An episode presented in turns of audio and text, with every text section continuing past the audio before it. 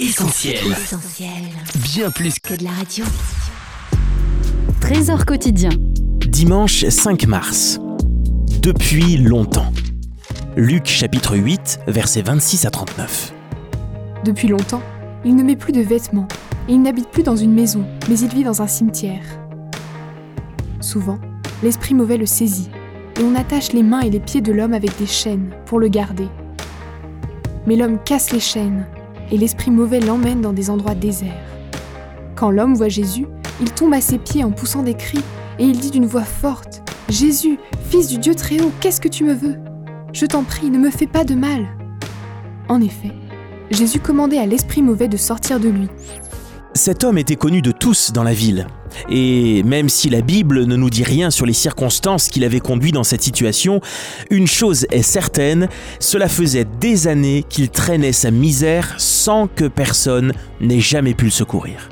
Jusqu'au jour où Jésus est arrivé.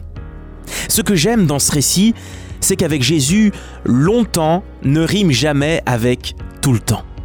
Et pour cet homme, un jour, la délivrance est intervenue. Et ils sont nombreux, les exemples dans les évangiles où la durée de l'épreuve par laquelle sont passés des hommes et des femmes est précisée. 12 ans pour cette femme qui avait une perte de sang. 38 ans pour cet homme qui était au bord de la piscine de Bethesda. 18 ans pour cette autre femme qui, elle, était courbée à cause d'un mauvais esprit. Et pourtant, à chaque fois, la grâce et la puissance du Seigneur se sont manifestées. Gardez confiance. Vous qui vivez un longtemps comme ces personnages, vous qui traversez une situation qui dure, une souffrance que vous traînez comme un boulet depuis des années peut-être, un péché qui vous domine, une addiction qui vous contrôle, reprenez courage. N'écoutez plus les mensonges de l'adversaire de votre âme. Il veut vous faire croire que c'est comme ça et que ça ne changera jamais, que vous êtes voué à supporter ce fardeau jusqu'à la fin. C'est faux. Jésus est celui qui délivre aujourd'hui encore, et il peut intervenir pour que votre longtemps ne rime plus avec tout le temps.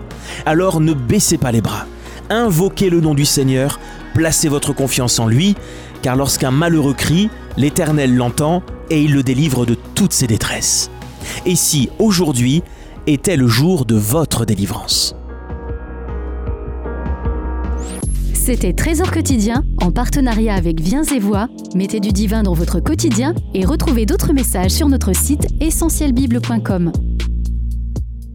Retrouvez tous nos programmes sur essentielbible.com ou sur l'application mobile d'Essentiel Radio.